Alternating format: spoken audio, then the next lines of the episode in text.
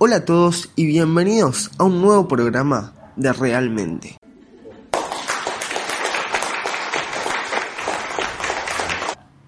Podemos definir la integralidad del ser humano como el conjunto armonioso y funcional característico del hombre, el cual resulta de la interacción de los factores biológicos, psicológicos, sociales y culturales propios de la conformación del ser humano. Esta integralidad, surgida de las múltiples condiciones y características del hombre, impide que el ser humano pueda ser definido por un solo factor, e impone una definición del hombre de carácter globalizador que toma en cuenta la multiplicidad que le es propia.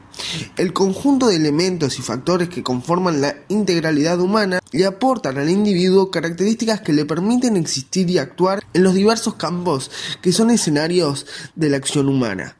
Ahora va un poquito más sencillo. Somos seres biopsicosociales. Bio porque vivimos y por lo tanto cumplimos todas las características de un ser vivo. Psico porque el ser humano es la única especie que tiene conciencia de sí, capaz de autocrítica y autocontrol, con estructuración del pensamiento y con valor ético de sus actos. Entre estos factores encontramos los sentimientos, las emociones, los pensamientos, los instintos y su comportamiento y sociales porque vivimos en sociedad y necesitamos de la misma. Por eso, en el programa de hoy vamos a hablar sobre salud mental, siempre dejando en claro que no soy psiquiatra ni mucho menos, y si bien estudio para los programas, prefiero que tomen mi palabra como un punto de vista y no como una verdad absoluta. Ahora sí, empecemos. Primero que nada, en el capítulo anterior hablamos de las redes sociales, pero lo vinculamos mucho con la salud mental. Así que si te interesa el tema, te recomiendo que lo escuches. Vamos con un poco de historia. En la antigüedad se relacionaba los trastornos mentales con causas sobrenaturales. Las culturas más primitivas lo atribuían a posesiones demoníacas o fuerzas sobrenaturales, y las culturas más complejas a los dioses.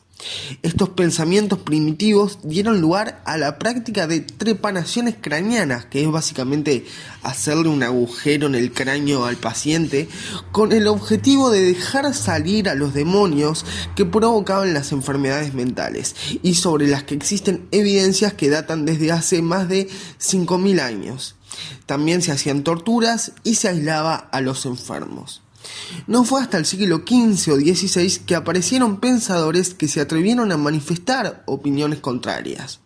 Paracelso, en 1520, sostuvo que los trastornos mentales eran enfermedades naturales que no se originaban en la posesión demoníaca. Fue de los primeros en observar la tendencia hereditaria de estas patologías y propone por primera vez el uso de sustancias químicas para tratar la enfermedad mental. Luis Vives, nacido en 1492 y muerto en 1540, se oponía a la idea de la posesión demoníaca. Weyer, nacido en 1515 y muerto en 1588, denunció que los acusados de brujos eran en realidad enfermos mentales y por su lucha es considerado por muchos como el primer psiquiatra. Describió los síntomas de la psicosis, la epilepsia, las pesadillas, los delirios, la paranoia y la depresión. Paralelamente se crea en España, Valencia, en 1409, el primer hospital psiquiátrico, iniciativa que luego se extendió a toda Europa. En el siglo XIX, los manicomios eran como cárceles, pues solo se disfrazaba la tortura como una curación. Uno de los tantos casos fue en el Hospital Psiquiátrico Charenton en París, donde aplicaban como tratamiento mantener a los pacientes atados, sumergirlos en agua fría o golpearlos. Todo esto para apartar las ideas e ilusiones que estas personas podían albergar. Por suerte, para quienes padecemos alguna enfermedad mental, la sociedad ha ido evolucionando y el concepto de salud mental también. El concepto de salud mental comenzó por significar simplemente la ausencia de trastornos mentales, pero a día de hoy significa un estado de completo bienestar físico, mental y social en el cual el individuo es consciente de sus propias capacidades, puede afrontar las tensiones normales de la vida, puede trabajar de forma productiva y fructífera y es capaz de hacer una contribución a su comunidad. Ahora pasemos a la parte más importante del programa. Hablemos de trastornos. Esto lo hago con el fin de que si sufrís alguno de ellos, quizás el escuchar esto te ayude a darte cuenta. Y si no, muy seguramente vas a poder ayudar a algún amigo o familiar cercano. Sin restar una importancia a ningún trastorno, voy a hablar de los más comunes porque son los que afectan a más gente. La depresión. Es una enfermedad mental grave y además común. De hecho, más de 300 millones de personas la sufren con una severidad mayor o menor. No tiene nada que ver con estar triste durante unos días, pues los sentimientos que experimenta una persona con depresión son mucho más profundos e interfieren en el desempeño de las actividades diarias. Las causas que llevan a sufrir este trastorno del cerebro son muy complejas, incluyendo la genética de la persona, además de factores biológicos, sociales, económicos, ambientales y psicológicos.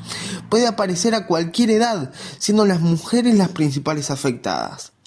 Los síntomas más frecuentes de la depresión son los siguientes. Tristeza y vacío emocional, insomnio, en algunos casos también puede ser dormir más de lo normal, pérdida de interés por realizar actividades, pérdida de apetito, en algunos casos también puede resultar en aumento de apetito, dolor de cabeza, cansancio, irritabilidad, sentimientos de culpa, pérdida de esperanza, pueden llegar incluso ideas de suicidio. Los tratamientos con medicamentos antidepresivos y o las terapias psicológicas ayudan a resolver muchos casos de depresión. Pasemos a otro. La ansiedad es una enfermedad mental en la que los afectados experimentan preocupaciones y miedos muy intensos ante situaciones diarias, algo que puede derivar en ataques de pánico y que acaba afectando a la vida diaria de la persona.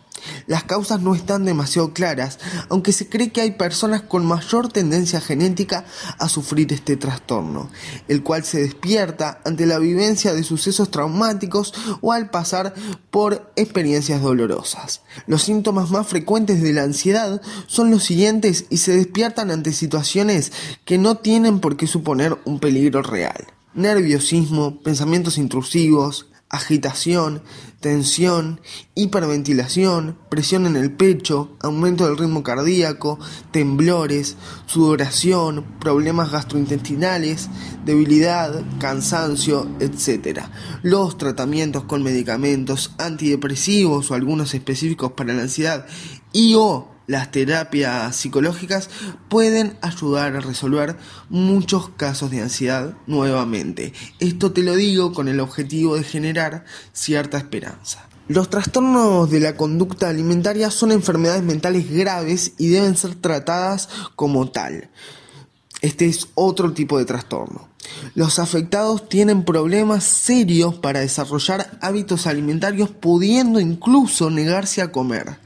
Las causas son muy complejas, pues entran en juego factores genéticos, conductuales, sociales, desear tener un cuerpo concreto para agradar, biológicos, psicológicos, pese a poder aparecer en cualquier momento, son especialmente comunes en mujeres durante la adolescencia los tratamientos con medicamentos antidepresivos y o las terapias psicológicas ayudan a resolver muchos casos de trastornos alimenticios también.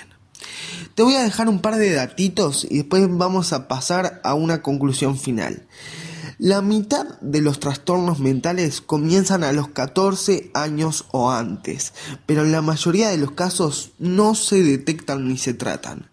La depresión es una de las principales causas de enfermedad y discapacidad entre adolescentes a nivel mundial. Cualquiera de estos datos lo puedes corroborar en la página de la Organización Mundial de la Salud. No abordar los trastornos mentales de los adolescentes tiene consecuencias que se extienden hasta la edad adulta y que afectan tanto a la salud física como a la mental y limitan las oportunidades de llevar una vida adulta satisfactoria. Lo último, y no por eso lo menos importante, sino todo lo contrario, la conclusión. Es importante que hables de lo que te pasa, que pidas ayuda y no solo con un amigo o familiar. Esto también es importante y tal vez el primer paso, pero tenés que hablar con un profesional si es necesario. Esto es normal y quizás sea lo único que te pueda ayudar. Seguramente puedas encontrar un psicólogo en tu liceo y si no, en tu mutualista tenés incluida en la cuota por ley atención psicológica.